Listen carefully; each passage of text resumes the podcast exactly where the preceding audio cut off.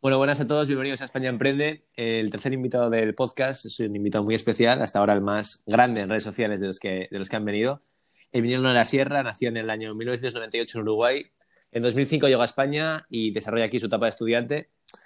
Y en 2016, explica, explica perfectamente en su canal de YouTube, entra al mundo de venta de productos en Amazon. Aunque ya vendía previamente otras plataformas como Wallapop desde los 16 años, aquí vivió el boom de su trayectoria y comenzó a trabajar una imagen que hoy acumula más de 25.000 seguidores en Instagram y un curso súper recomendable y denso para aprender a vender la plataforma, llamado FB Academy. Es aquí donde se, donde se encuentra su gran virtud emprendedora, es decir, encontró la oportunidad cuando afloraba el e-commerce en nuestro país y cuatro años después se encuentra desarrollando un gran proyecto de marca de ropa junto al famoso cantante de reggaetón Justin Kills, o por lo menos relacionado con él. La verdad que eso me flipa de mí, te voy a decir la verdad. Eh, bueno, ¿qué tal? ¿Cómo estás? Muy bien, tío, muy bien. O sea, súper encantado de estar aquí me pilláis ahora mismo, eh, os intento transportar a lo que estoy viendo, en una clínica de un, dos chicos de 32 años en Uruguay eh, que han facturado este año 1,5 eh, millones de euros y tienen 80 empleados. Y justo pues estamos intentando trabajar ahora con ellos, que los conocí justo ayer por la, por la noche. Y estoy aquí, o sea que hemos empezado con una cosa y con otra y se ha alargado la tarde. Y digo, bueno, pues termino el Zoom desde aquí y esa es la ventaja, ¿no? De, dedicarnos a lo, que nos dedicamos, que podemos adaptarnos y, y trabajar desde donde, desde donde queramos y vamos a intentar transmitir esta libertad el día de hoy. Qué, qué bien, tío. Bueno, empezamos. Eh, realmente eres un pionero en tu sector en España, quizá no en tu sector, pero sí en tu ámbito, en el ámbito de Amazon. Eh, estás dando una imagen tremendamente atractiva desde fuera del sector, pero mucha gente se está creyendo que puede alcanzar el objetivo en Amazon sin trabajo y sin constancia. ¿A qué crees que se debe esta cultura y si te has encontrado mucha gente así, que te echa en cara que no sea fácil, aunque parezca increíble? Claro, tío, el problema, el, problema de todo esto es la, mentalidad que tiene la gente dentro, dentro de España, sobre todo.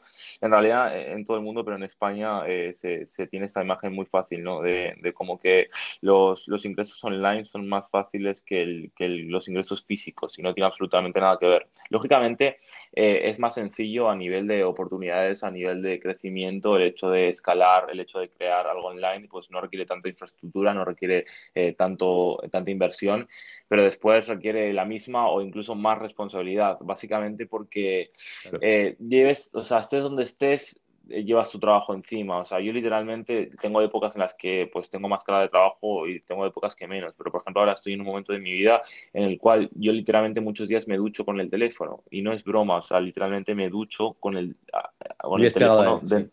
No, no, pero que literalmente me ducho. O sea, hoy, por ejemplo, me he duchado con el teléfono. O sea, estaba trabajando y digo, pues me tengo que duchar y tengo que salir. Pero claro, tenía que enviar unos audios porque tenía que cerrar unas cosas y literalmente eh, aprovechas hasta el tiempo, literalmente, mientras que te estás duchando. Sí, parece increíble, pero sí, sí.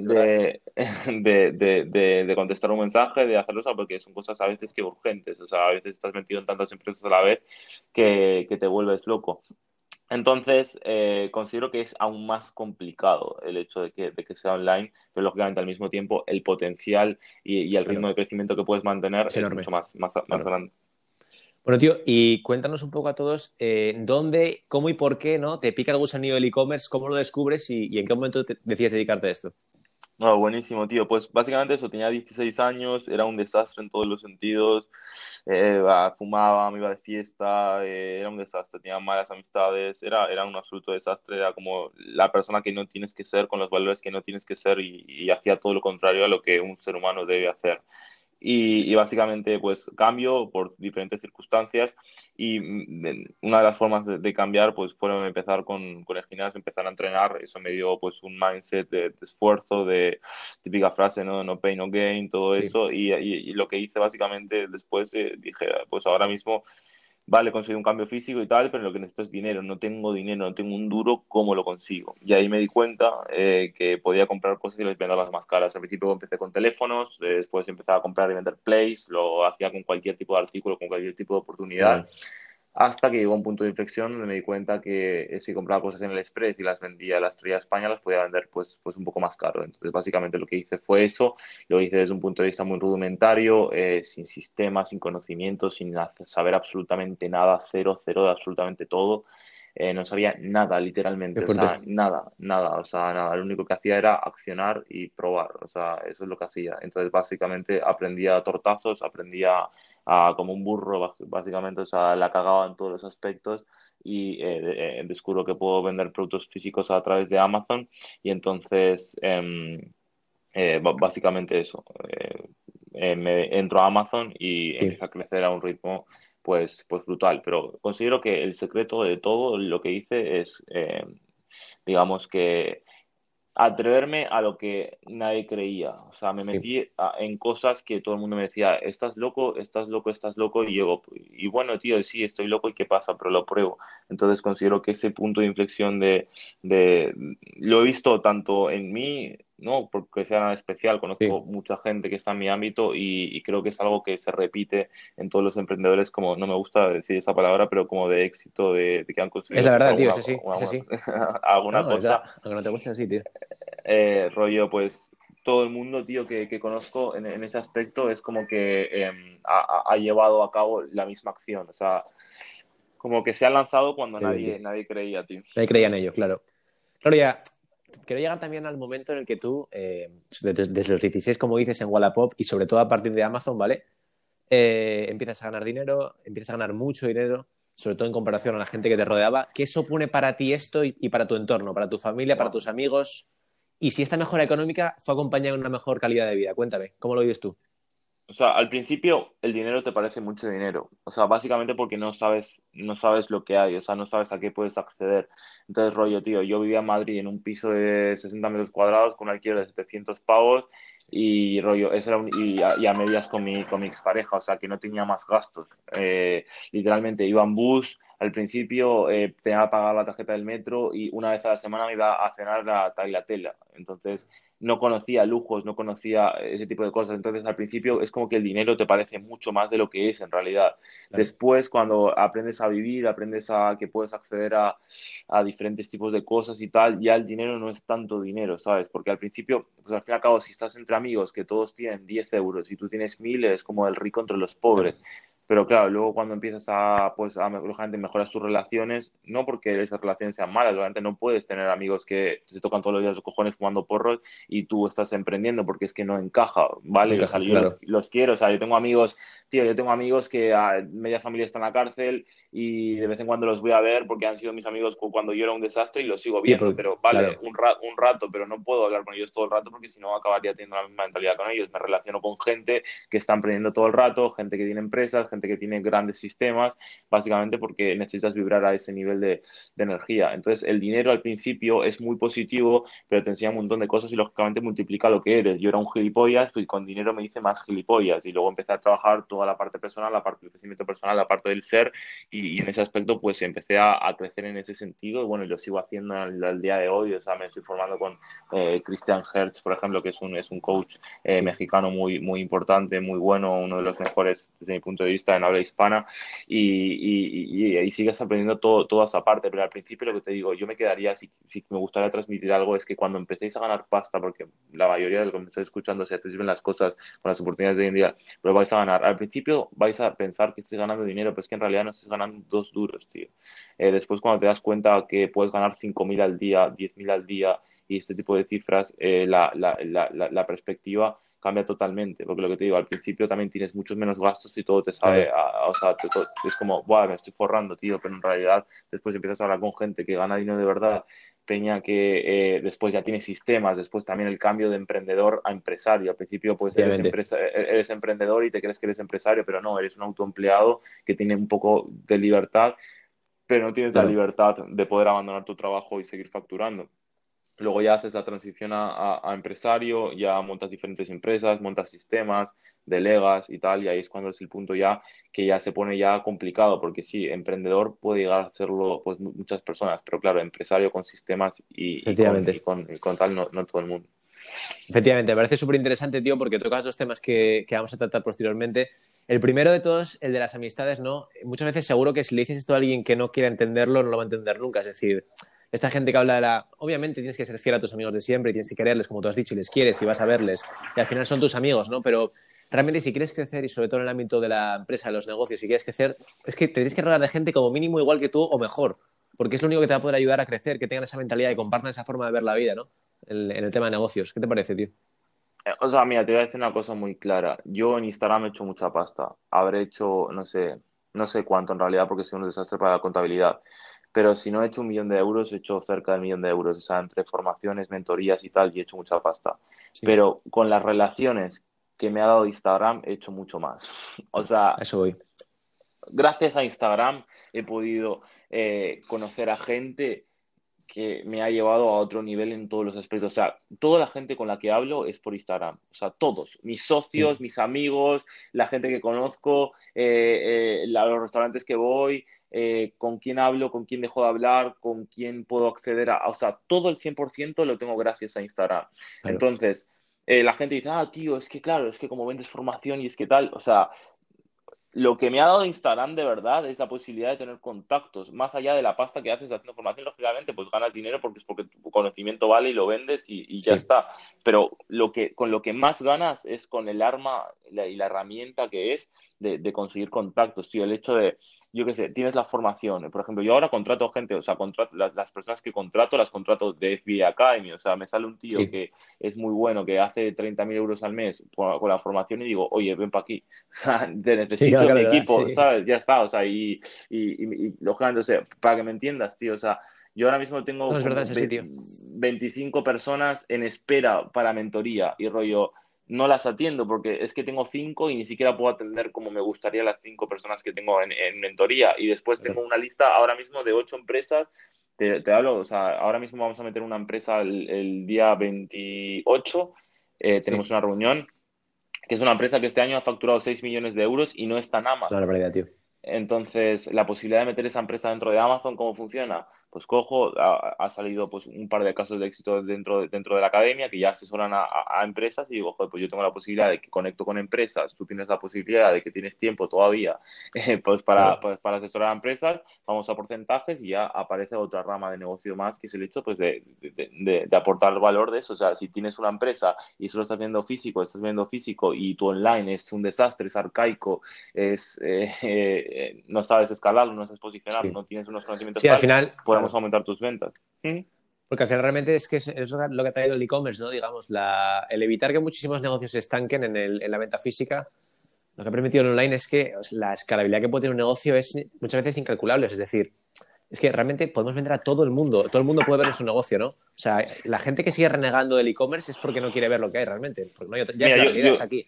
Yo lo estaba hablando ayer con, con Gastón y Josué y nosotros consideramos que Facebook nos capa. O sea, rollo, o sea, Facebook, eh, Amazon, eh, cualquier compañía nos, no nos dan el potencial que tienen las herramientas, nos dan unas una migaja del potencial y con eso hacemos millones. Pero porque si nos diesen la posibilidad de, que, de que, o sea, sí, sí, eh, o sea, tío, Facebook Ads, cuando haces mucha pasta, te bloquean, o sea, no quieren que ganes dinero. O sea, les interesa realmente, claro te dejan ganar dinero hasta, hasta un punto. Más allá de ese punto no te dejan. O sea, y en Amazon pasa lo mismo. Cuando ya empiezas a mover cifras tal, ya tienes a veces que tienes problemas, que tienes que batallar ese tipo de problemas y tal. O sea, si hacemos millones con las migajas, o sea, con, con, con lo que nos dejan eh, eh, eh, explotar de las herramientas, si nos dejasen el verdadero potencial que tienen esas herramientas, ¿qué pasa? Pues todo el mundo, o haría, la gente haría muchísimo dinero, rollo. Y, y, lógicamente, pues al sistema, pues tampoco les interesa que haya niños de veintipico años eh, sí. forrando. Sí, por ejemplo, no es verdad, es así, es así, tío. Es así. Eh, bueno, mi tío, ahora una pregunta, digamos, más relacionada con el ámbito personal, tío. En tu, yo sé que más se nota que al fin y al cabo te gusta sacar lo mejor de ti, buscarlo y, creo que además eres alguien autocrítico contigo mismo, reconoces tus fallos anteriores y, los, y tratas de pulirlos, tío. Dime dos fortalezas tuyas y dos debilidades. Dos cosas que te gusten de cómo tú planteas las cosas y dos cosas que digas, aquí me gustaría cambiar, tío yo creo que mi mayor fortaleza, no te voy a decir dos, yo creo que solo tengo una, que es que soy muy real, o sea, me da igual la pasta, rollo. Eh, asesoro a gente gratis y, confío en, el transcurso de las cosas y confío en el transcurso de, la, de las relaciones y, y la confianza, o sea, no, o sea, yo, por ejemplo, eh, si me viene una persona y que veo que tiene un negocio que puedo dar más potencial, yo le digo las cosas y no digo, ah, pues lo que aumentes me vas a dar un 25%. No, me callo la boca y no pido nada. Ese tío se va a hacer rico y después cuando ese tío se haga rico y pillamos un jet, pues ya lo puedo dividir entre tres y no lo tengo que pagar yo solo. Pienso de esa manera. Sí, y, y después sí, yo creo que eso es, es, la principal que soy así. Y eh, de, la misma manera, esa, esa, ese aspecto es positivo y negativo al mismo tiempo, porque, por ejemplo, gracias, o sea, eh, por ser así, pierdo muchos contactos. Yo qué sé, el otro día estábamos con, en, una, en una cena con Dominguero, el youtuber este Dominguero, y pues no me comporté muy bien con él porque es fake. Y entonces una persona es fake y la tengo delante, pues, pues le digo, eres fake, tío. ¿Sabes? No me lo puedo callar. Sí, que, eres muy real, tío. Sí, te gusta. Eh, rollo, no, no puedo entender cómo hay personas que se montan en un jet y dicen que despega cuando no despega, ¿sabes? Y rollo, le pregunto, ¿el jet despega? No, es una simulación, entonces, tío, eres un fantasma, no te montes en el jet, ¿sabes? Entonces, pues me, me da como, como, como, no sé, rechazo ese tipo de, de, personas y muchas veces, o sea, tengo posibilidad de hacer negocios con gente que mueve muchísima audiencia, que mueve muchísimo tal, que a mí me llaman directamente, rollo, hazme esto, hazme lo otro, pero lo hago como muy pocas personas porque, no sé, es como que mi forma de, de ver el mundo no, no soporta eso. O sea. Claro, tío. A ver, vamos y además me parece súper, súper interesante, tío, porque tú al final eres un emprendedor, como he dicho antes, de que a mí no te gusta decirlo de éxito, tío, es la realidad. Y de verdad, ¿qué opinión, o sea, para ti, ¿qué, es, ¿qué opinión tienes acerca del emprendimiento? Si piensas que ahora mismo se está adornando demasiado y no se cuentan las cosas, las dificultades, y si crees que es la única manera de llegar a la gran ansiedad por todos libertad financiera, es decir, de depender de ti mismo.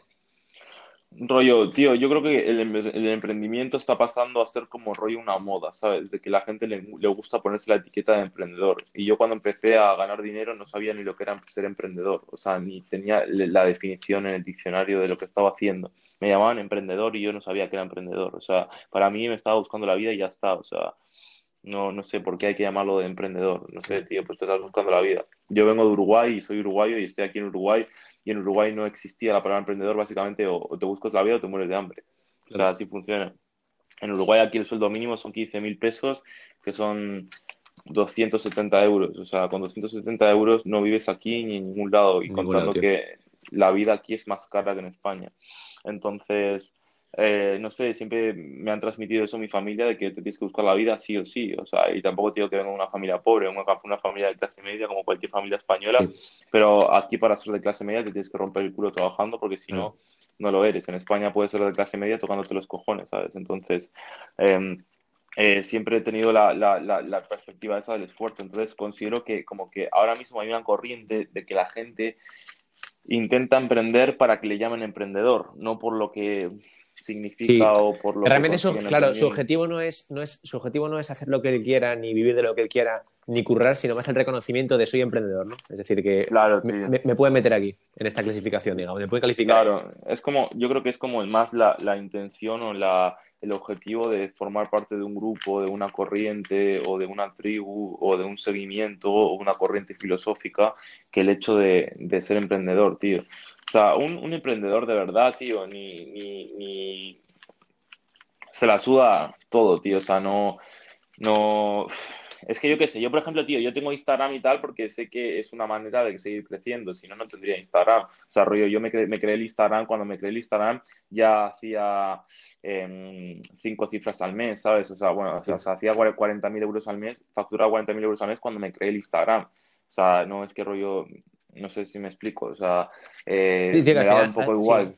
Que al final, o sea, en tu caso ha sido más, la, más el momento, digamos, o la moda, lo que te ha colocado dentro del emprendedor, que tu intención de decir, quiero hacer esto por ser emprendedor. No, tu intención era, quiero hacer esto, pero quiero poder vivir la vida que quiero, poder llevar la vida que quiero y, y sobre todo, ganarme la vida, al fin y al cabo, es que es eso. Entonces tú has caído en la calificación, o sea, te, a ti te han calificado de emprendedor, no has buscado que te calificasen de emprendedor. Es la diferencia. Claro.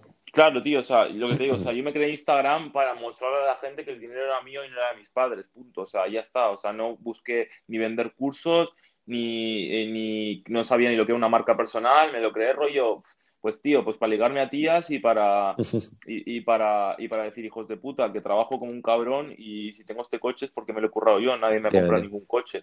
Entonces, luego eh, todo eso desencadenó en que la gente me pidiese cursos, la gente me pidiese formación, la gente me pidiese vídeos de YouTube, la gente me pidiese ese tipo de cosas y en base a lo que me han ido pidiendo, pues, pues he ido accionando. Lógicamente hay momentos en los que he pasado de todo, ha, ha habido momentos en los cuales eh, me he ido solo de fiesta y, y, no he subido vídeos de valor y tal, pero bueno, ha sido un desencadenante. Lógicamente, pues para llegar al punto en el que, en el, en el que, en el que estoy ahora. Pero o sea, no considero que sea positivo el hecho de ese de, yo qué sé, típico curso de cómo vender cursos, tío. No puedes sí. hacer eso. O sea, claro. yo entiendo que, entiendo que lo hagas porque ves el negocio, pero, tío, o sea... no aportas es que, nada, no aportas valor, digamos así. Claro, o sea, claro que lo aportas porque claro que lo aportas, pero hay formas y formas de aportar. O sea, Vale, sí. yo considero que es que es tan fácil ganar dinero con Instagram, tío. O sea, si no, o sea, hacer 5K al mes en Instagram es muy sencillo. Entonces, bueno, una vez que tienes los conocimientos, no, igual lo veo sencillo yo. Pero lo complicado es, eh, rollo, tener sistemas, sistemas automáticos de venta, tener un sistema con tus closers, tu, tu Claro. trafficker, tu tal, tu cual, tu, tu, tu escala de valor, ya esos niveles es lo que veo complicado. Entonces, eh, el problema de ahora y, a- y al mismo tiempo el, el- el- el beneficio es que todo el sistema se va so- sofisticando. O sea, eh, todo el mundo está entrando.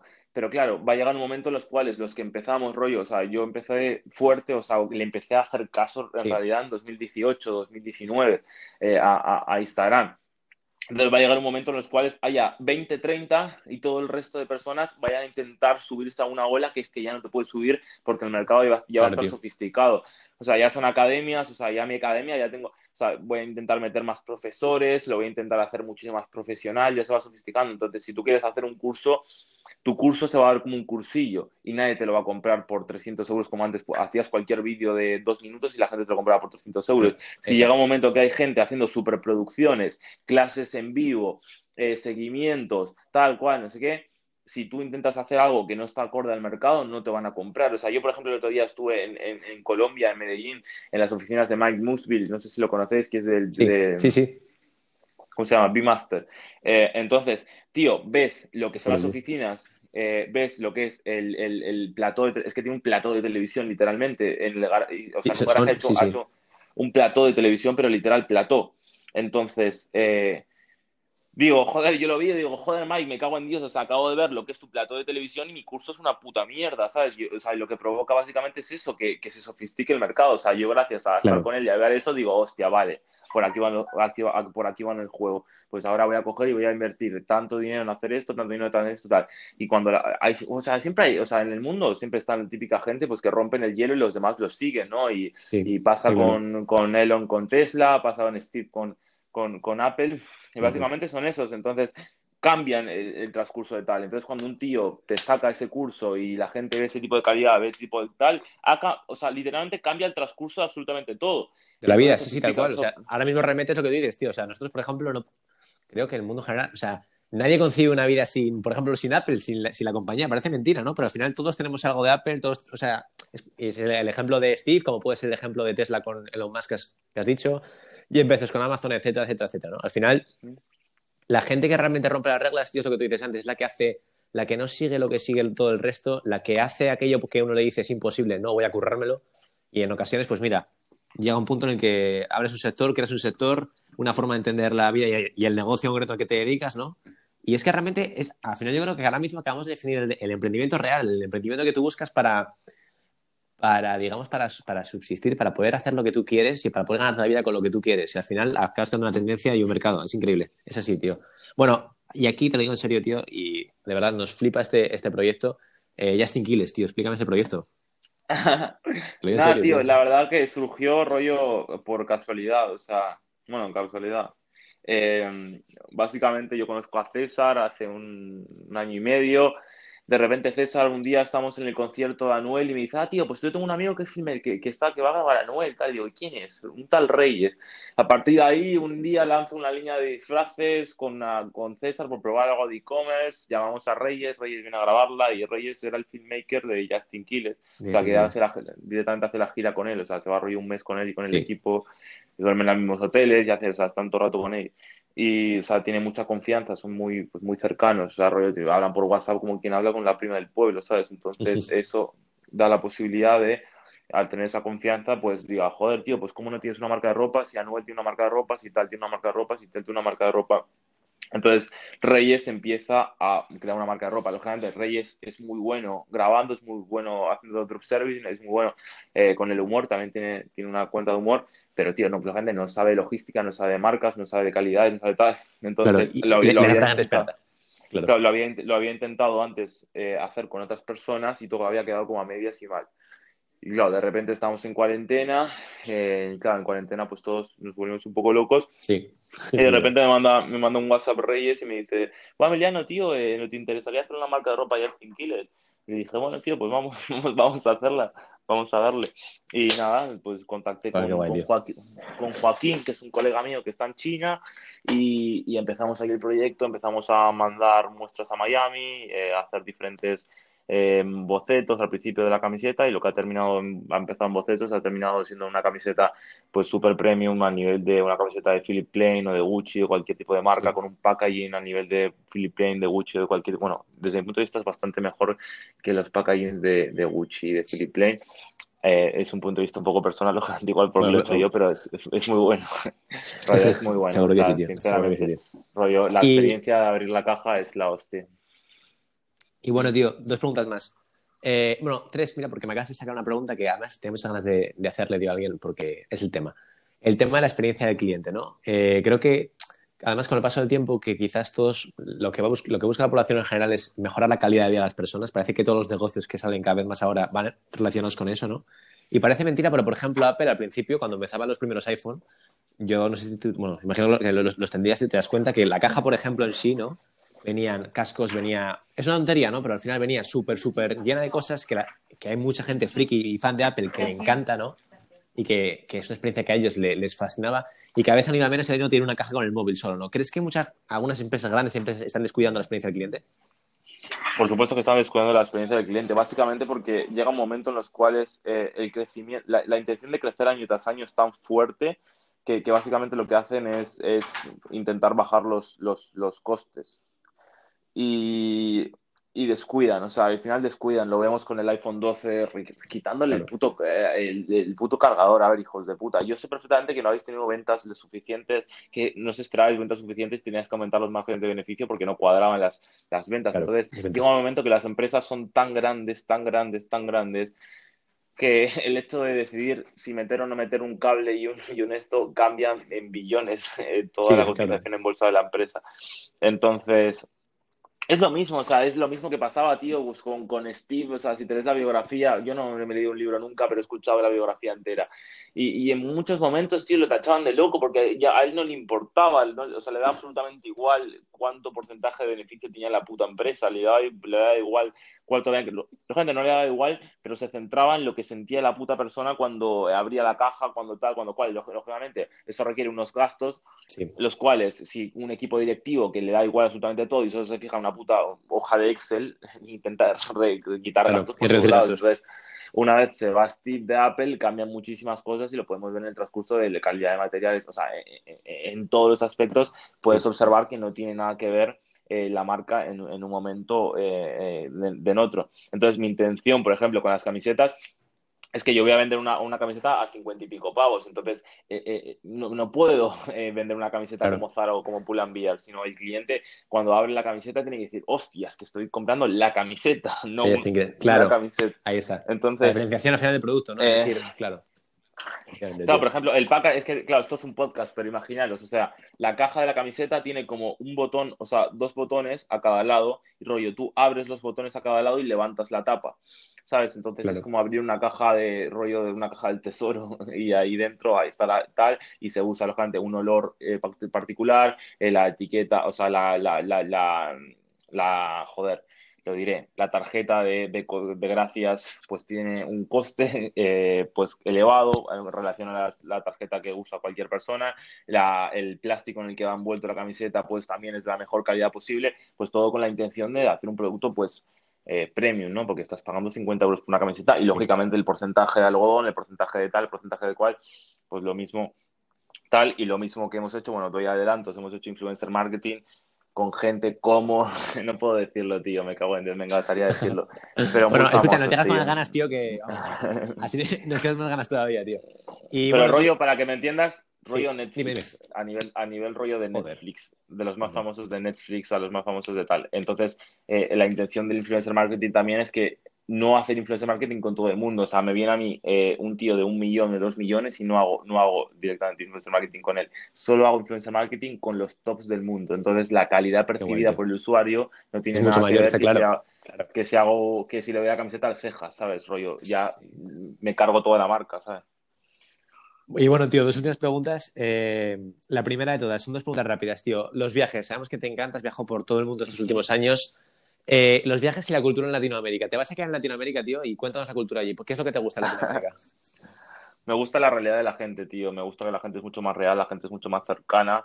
Y estoy aquí también para entender cómo va la cabeza de la gente. Intento entender el consumidor latino, porque lógicamente es parte de mis consumidores. Y necesario, claro, sí, Y necesito comprenderlo. Em, y además, pues me he venido por aquí para huir de la fiscalidad abusiva del gobierno español. Sí. Em, y, me, voy a hacer, me voy a hacer residente en uno de estos países. Estoy decidiendo entre Uruguay y Paraguay y, nada, de esta manera pues reduzco bastante la cantidad de impuestos que pago porque lo que tengo en España pues es, sí, son abusivos, sí, sí, está claro. no se puede, no se puede soportar.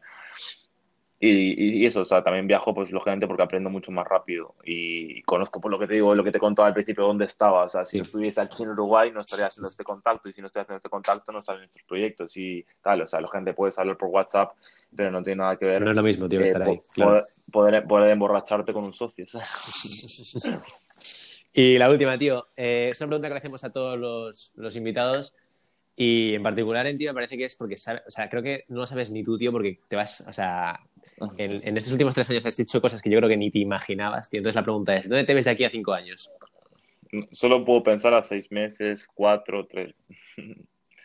no, más adelante no pienso. Pienso a, mira, te puedo pensar hasta marzo más o menos ahora mismo. Sí, hasta marzo. La jugada la veo hasta marzo. A partir de marzo no sé lo que va a pasar. Y eso realmente, tío, es, lo, que, eh. es lo que al final yo creo que te ha hecho, te ha hecho llegar a donde estás, tío. Bueno, lo primero, eh, en nombre de, los que formamos este equipo, tío, desearte suerte porque, porque es un crack, tío. Porque gracias por atendernos, sobre todo a estas alturas que acabamos de empezar y te lo digo en serio, tío. Y nada, que ha sido un placer. Buenísimo, tío. Intentamos daros visibilidad y seguir con el proyecto, darle un montón de caña, tío, y sobre todo con con, con entusiasmo, con, con, con, ganas, tío, con ganas de, de, sobre todo de dar sin percibir nada y va a llegar un momento que os va a llegar por todos los lados, entonces eh, mantenernos firmes con eso y, y, listo, y paciencia, que todo llega. Un placer, mi tío. Igualmente, igualmente. Chao, chao. Chao.